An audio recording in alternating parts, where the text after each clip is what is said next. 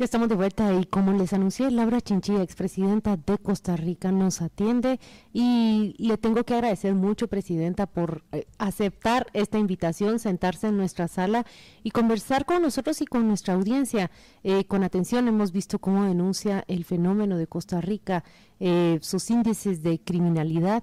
Queremos entender qué, qué está ocurriendo, pero vamos a ampliar la conversación, por supuesto, para hablar de la región de Guatemala, de El Salvador y de Honduras. Bienvenida con criterio. Muy buenos días, muchísimas gracias por la invitación. Para mí es un enorme gusto acompañarles eh, eh, aquí relativamente cerca en esta región, eh, que es pequeña pero grande en problemas y también hacen aspiraciones. Y bueno, efectivamente aquí en Costa Rica, un país que generalmente no da noticias complicadas al mundo, pues eh, algunas cosas se nos han revuelto y desacomodado últimamente. Quizás la que más nos está preocupando es el tema de la inseguridad. Pareciera que nadie escapa en este momento al crecimiento de olas de violencia en la región. Algo muy interesante que está pasando en la región es que aquellos países que eran los más seguros, eh, como Ecuador, eh, como Chile, como Costa Rica y hasta Argentina, eh, en este momento están experimentando oleadas de violencia. Fundamentalmente están ligadas a el crimen organizado. No nos liberamos de la penetración de estas bandas criminales y entonces tenemos que las tasas de criminalidad eh, se han elevado en tan solo un año un 40% eh, y la mayor parte de los homicidios, cerca del 70%, son cometidos por las bandas criminales. Presidenta, gracias por acompañarnos. Cuando se refiere a bandas criminales, eh, vamos a intentar seccionar o, diseccionar más bien la categoría. ¿Tiene Costa Rica un problema de maras, de narcotráfico, de crimen organizado que no sea narcotráfico? ¿O, cuáles son los, vectores que más están incidiendo en un país que, bueno, sorprende por este crecimiento y por esta preocupación respecto a la violencia?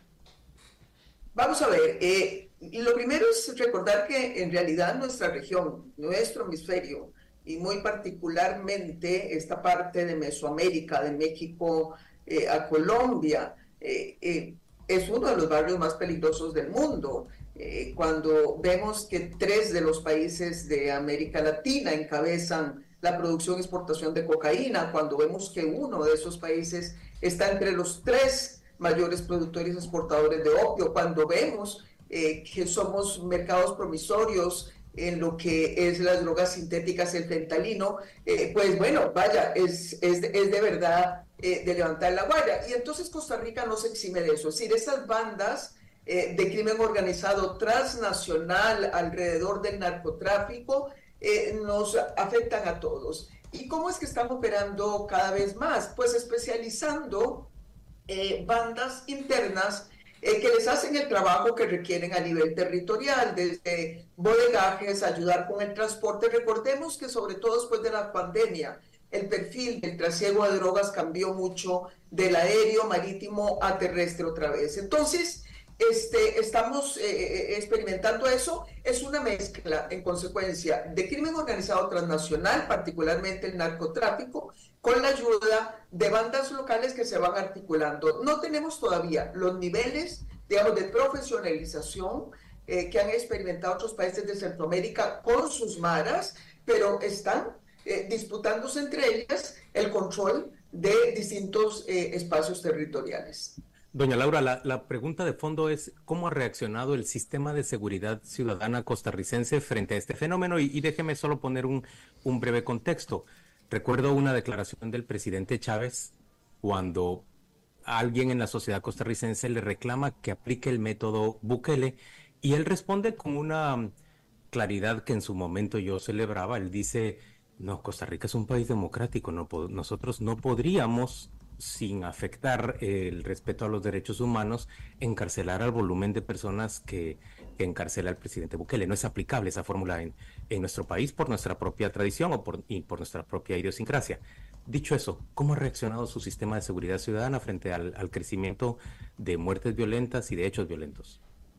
Efectivamente, como bien este, lo decís, eh, Costa Rica tiene un modelo de seguridad muy, muy peculiar, muy exclusivo a nivel global, eh, entre otras cosas porque no tenemos fuerzas armadas. Entonces, nuestro modelo históricamente ha sido un modelo muy exitoso, pese a no tener ejército. Muchas veces yo decía que era precisamente por no tener ejército, es que éramos un país más seguro, porque los ejércitos muchas veces se convirtieron en factor de inseguridad más que en factor de, de protección de la población civil. Pues bien, nuestro modelo de seguridad pivota sobre tres pilares. Eh, uno de ellos es un Estado que ha sido previsor, una política social bastante exitosa.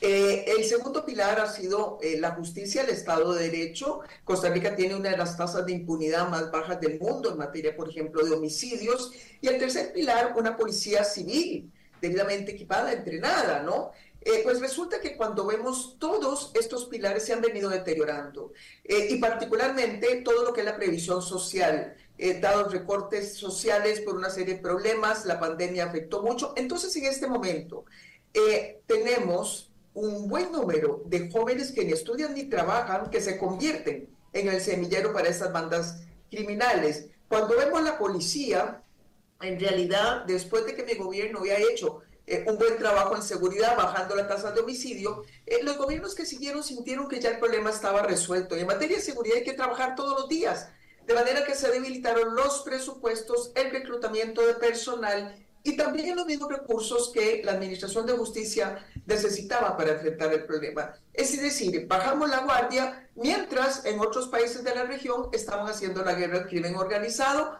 Yo me temo que muchas eh, de esas operaciones se trasladaron a Costa Rica. Doña Laura, el, bueno, un efecto más bien en globo, se presionó de un lado y se llegó a inflar hacia Costa Rica. Eh, ¿Cuál es ¿Cuál es la respuesta que las democracias le deben dar a estos eh, eh, fenómenos? Ya citó usted los, los tres pivotes de la seguridad ciudadana en Costa Rica, pero ahora estamos hablando de crimen organizado y pareciera que la respuesta debe ser inmediata, sobre todo cuando desde Perú, Ecuador, Argentina, incluso Chile se está hablando de un modelo como el de Bukele.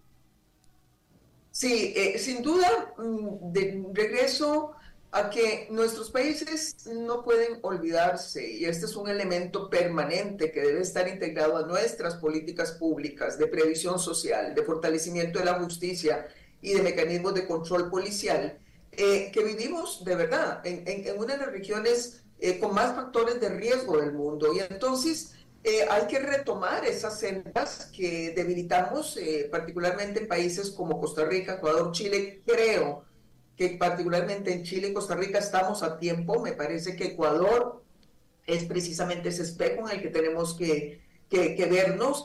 Y si aquí hay una acción decidida del gobierno que hasta ahora ha faltado, porque perdió mucho tiempo, primero negando el problema, en segundo término culpando a la justicia de lo que pasaba, está cambiando esa actitud si logramos una convergencia de los tres poderes del Estado eh, sumando esfuerzos, eh, aprobando algunas leyes que se requieren, eh, generando operativos mucho más efectivos en las comunidades de alto riesgo, pero también interviniendo esas comunidades de alto riesgo con política social, me parece que podemos frenar y, evitar que efectivamente lleguemos a los niveles tan extremos en que ha llegado Ecuador. Presidenta, uno la escucha y surge esta pregunta ¿por qué Ecuador, por qué Costa Rica despiertan tarde? ¿Por qué los gobiernos tan, tan, tan liados o tan metidos están los gobiernos en la coyuntura que o no quieren complicarse la vida determinados presidentes que la ven venir? Porque esto de la violencia no es que aparezca de un día para otro. Esto los servicios de inteligencia detectan comportamientos, crecimientos, eh, es decir, mm, hay una información previa que por años termina con la inteligencia de que esto puede ocurrir. ¿Por qué de pronto pasa lo que ha pasado en Ecuador, en menor medida, como usted dice, en Costa Rica, y, nos alarmamos y, no pensamos por qué dejamos que esto ocurriera? Mucho del problema en nuestros países, y no solamente sucede con los temas de seguridad, sucede con muchas otras áreas, eh, es, este mal tan endémico que arrastra la política, eh, de perder esas visiones estratégicas, esos esfuerzos sostenidos de largo plazo, de querer inventar muchas veces la rueda cada cuatro años cuando alguien llega a gobernar, dejando de lado las políticas que quizás se han servido en algunas tareas. Eh, Costa Rica enfrentó hace un poco más de 10 años, hace unos 13, 14, 15 años, otra oleada de violencia, no tan extrema como esta, es que estamos hablando de verdad de cifras eh, que nunca se habían visto en nuestra historia. Eh, y precisamente vino una elección que fue cuando a mí me eligió Costa Rica, en donde lo único que se hablaba en el país era seguridad. Pues bien, imagínense que entre el 2010 y 2014 logramos una reducción significativa de la tasa de homicidios de un casi 30%, pero luego vienen otros gobiernos eh, que sienten que como ya no, que no hay alarma social, no hay problema, y que de alguna manera eh, pues no rescatan los esfuerzos que se venían haciendo. Eh, creo que de verdad bajamos la guardia, nos faltó previsión. Eh, la gestión de la información es fundamental en los temas de seguridad y Costa Rica esa es una tarea que sí tiene pendiente por hacer. Así que bueno, vaya, yo espero que Chile sí esté haciendo lo suyo, que aquí efectivamente hayamos aprendido la lección de ese año 2023 tan duro que tuvimos y ojalá que este año pues se empiecen a ver algunos resultados. Se está trabajando, eh, el organismo judicial ha hecho cosas interesantes, los diputados están por aprobar un paquete de leyes, eh, esperamos que este año eh, pueda resultar en algo diferente. Doña Laura, yo le escucho a usted presentar los tres pilares fundamentales del sistema de seguridad costarricense y, celebro especialmente uno, ese trabajo de de cohesión social, de eh, cobertura y búsqueda de satisfacción de, necesidades elementales de segmentos de población que luego pueden convertirse o pueden verse influenciados por, por la delincuencia. Me parece lo más sensato y, en realidad es lo que describe el modelo costarricense desde 1948 hasta, hasta nuestros días. De esa cohesión social carecemos el resto de países en, en América Central pero aún con esa, con esa cohesión y aún con esa enorme inversión que ustedes han hecho a costa de un déficit gigantesco en, en sus finanzas públicas, lo cierto es que sigue habiendo un segmento de población que demanda mano dura o mano superdura o mano hiperdura, como la que vemos ahora de parte del, del señor Bukele. ¿Cómo se hace para salir desde lo político a explicarle a la población que esas son soluciones que realmente pueden golpear mucho más a una sociedad, aunque le den satisfactores en el corto plazo? Estamos viviendo momentos muy difíciles en materia de comunicación eh, con eh, la población. Eh, la política básicamente de los últimos años ha contribuido a ello, utilizando también las redes sociales, no para hacer un poco lo que la vieja escuela de la política entendíamos por política, que era un poco también educar cívicamente, explicar a la gente eh, el, cómo se hacían las cosas, cuando no se podía por qué, eh, razonar más claramente el origen complejo de muchos de los problemas, acomodar políticas eh, con una visión mucho más integral, generar y construir esos consensos desde el centro. Ahora pues básicamente lo que se recurre es al expediente eh, de más bien de la emotividad, jugar con esas emociones de la población.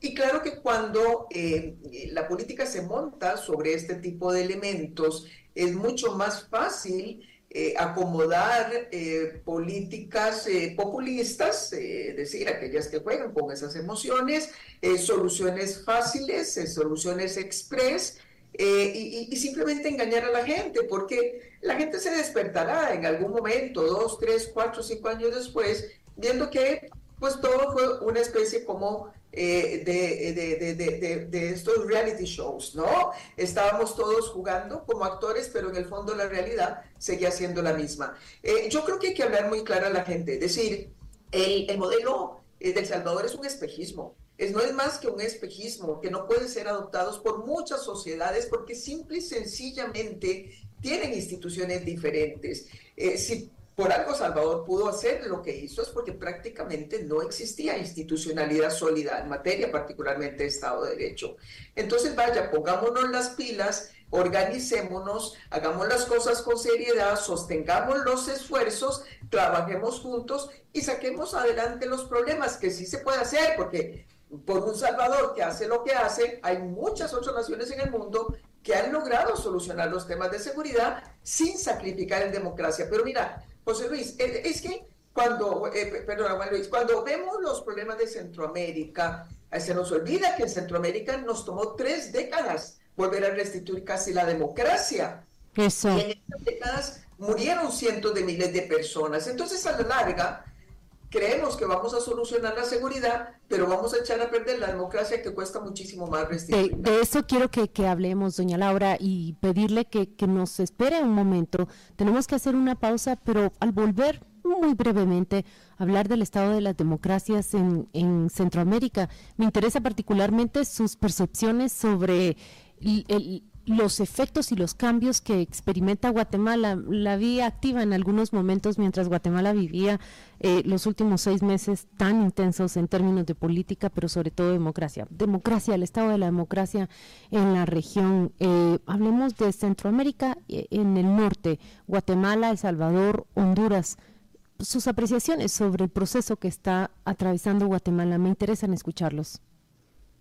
Sí, Claudia. Bueno, quiero decir que y no solamente soy yo, me parece que alcanza a muchos demócratas de nuestra región.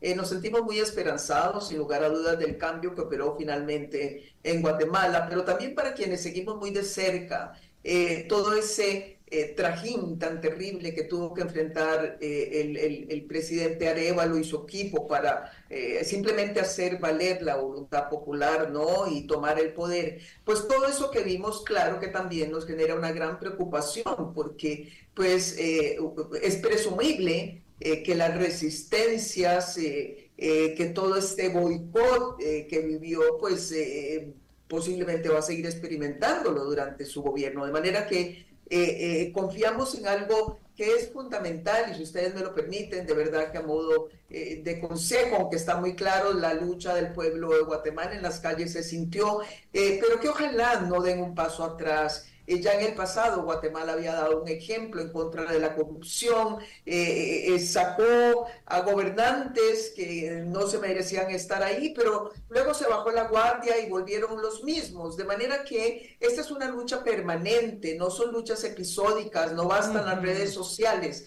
Eh, la gente tiene eh, que construir eh, posiciones claras, construir civismo, eh, seguir la lucha, mantener esas teas en alto permanentemente, porque de lo contrario se puede quedar solo el equipo del presidente Arevalo y, volver a experimentar estas fuerzas que atentarán en su contra. Presidenta, como estamos hablando de la región, me gustaría hablar de un tema Mm, más amplio que Guatemala. Es El Salvador que tienen elecciones este año. Eh, eh, yo no comparto en lo particular la tesis de que como el pueblo decide, pues los autoritarismos se certifican, que es un poco lo que está ocurriendo en El Salvador. Vemos una enorme preocupación por la democracia en Guatemala y es y así es, lleva usted toda la razón, pero veo veo en el liderazgo internacional una especie de aceptación silenciosa, plausible incluso, de, del modelo salvadoreño que a mí me preocupa mucho más, porque aquí con dificultad se ha cambiado el sistema, allí el sistema se perpetúa. Eh, ¿Tiene usted alguna opinión en relación con lo que puede ocurrir en El Salvador el domingo próximo? Eh, pues mi pronóstico es también eh, igualmente pesimista que el tuyo, Pedro.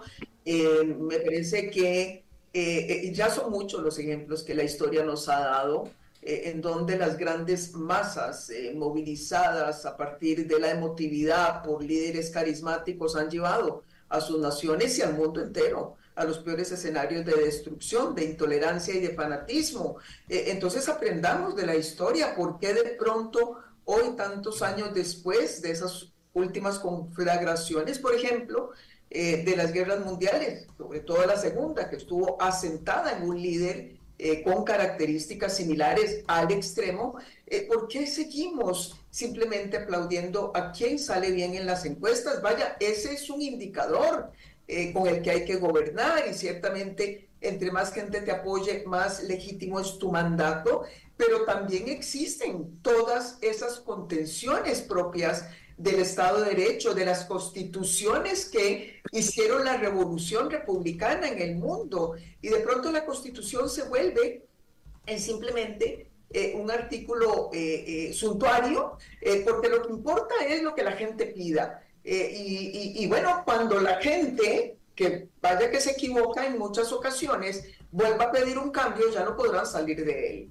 esa elección nos la acaba de dar aquí muy cerquita bueno, ya hace algunos años, pero la tenemos cerquita Venezuela y también nos la ha dado Guatemala. Ya cuando las poblaciones se hastían de lo que tienen al frente, no pueden salir de ello. Eso es lo que le está eh, eh, eh, pasando a El Salvador. En esa dirección se dirige El Salvador. Me temo, doña Laura, que la estamos convirtiendo el día de hoy en nuestra terapista, pero mire, yo, yo, yo, yo le voy a presentar mi caso, a ver qué, qué solución me trae usted. Mire, el presidente Arevalo es un hombre maduro, sólido en términos intelectuales, yo diría que profundamente democrático en sus formas y, en, su actitud. Bueno, fue parte de una bancada en el Congreso que se opuso con vehemencia a la corrupción que volvía a crecer después de aquella lucha de, 2015 a 2017. Em, el presidente Arevalo hoy enfrenta prácticamente a todas las instituciones encabezadas por el Ministerio Público, Corte Suprema de Justicia, Corte de Constitucionalidad, integradas en torno a un régimen de impunidad para la, corrupción.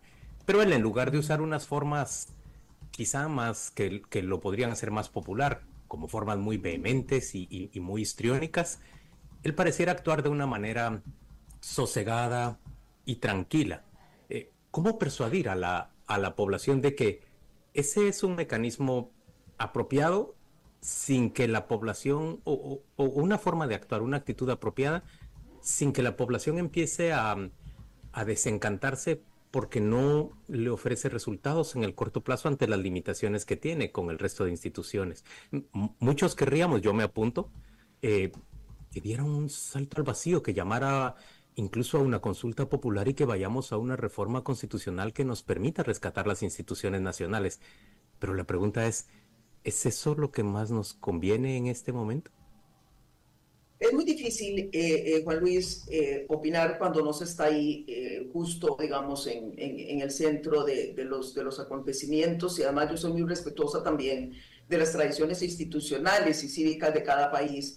pero visto desde afuera, mm, mm, pienso que coincido un poquito con la preocupación que tenés y es hasta cuándo, ¿verdad?, podrá el presidente Arevalo tener a la gente de su lado en el entendido de que si no da resultados, eh, este, no necesariamente es porque no quiere, sino porque no lo dejan. Eh, eh, yo, yo, yo creo que él tiene la obligación de darle a la comunicación política una gran relevancia, porque de lo contrario, si pierde, si pierde en el plano de la comunicación, la gente no entenderá. al final, al final, parte de lo que estamos viviendo con nuestras democracias eh, y, más allá de nuestra región, es que la democracia dejó de generar resultados efectivos para la gente. Y cuando la gente no ve resultados, eh, o cuando la amenaza problemas de inseguridad, problemas de incertidumbre, pues las aspiraciones de libertad eh, quedan en un segundo plano. es muy razonable. La gente dice, resuélvame mi problema concreto. creo que él no puede abandonar el plano de la comunicación, no lo puede perder. y lo otro que aconsejaría es acomodar la mayor cantidad de gestos necesarios para avanzar en las reformas que se requieren eh, en estos primeros días de gestión. Eh, si eso supone convocar a la población eh, en torno a un referéndum, yo no dudaría sobre la importancia de hacerlo. Bueno, es una idea que hemos tocado también en este programa. Laura Chinchilla, eh, expresidenta de Costa Rica 2010-2014. Gracias por atender al programa con criterio. Valoramos mucho su aceptación y, por supuesto, encontraremos otra oportunidad para que nos venga a terapear, como ha dicho mi colega Juan Luis Font. Nos despedimos de usted. Le deseamos un feliz jueves. Gracias, Claudia. Gracias a los tres. Chao. Todo lo mejor.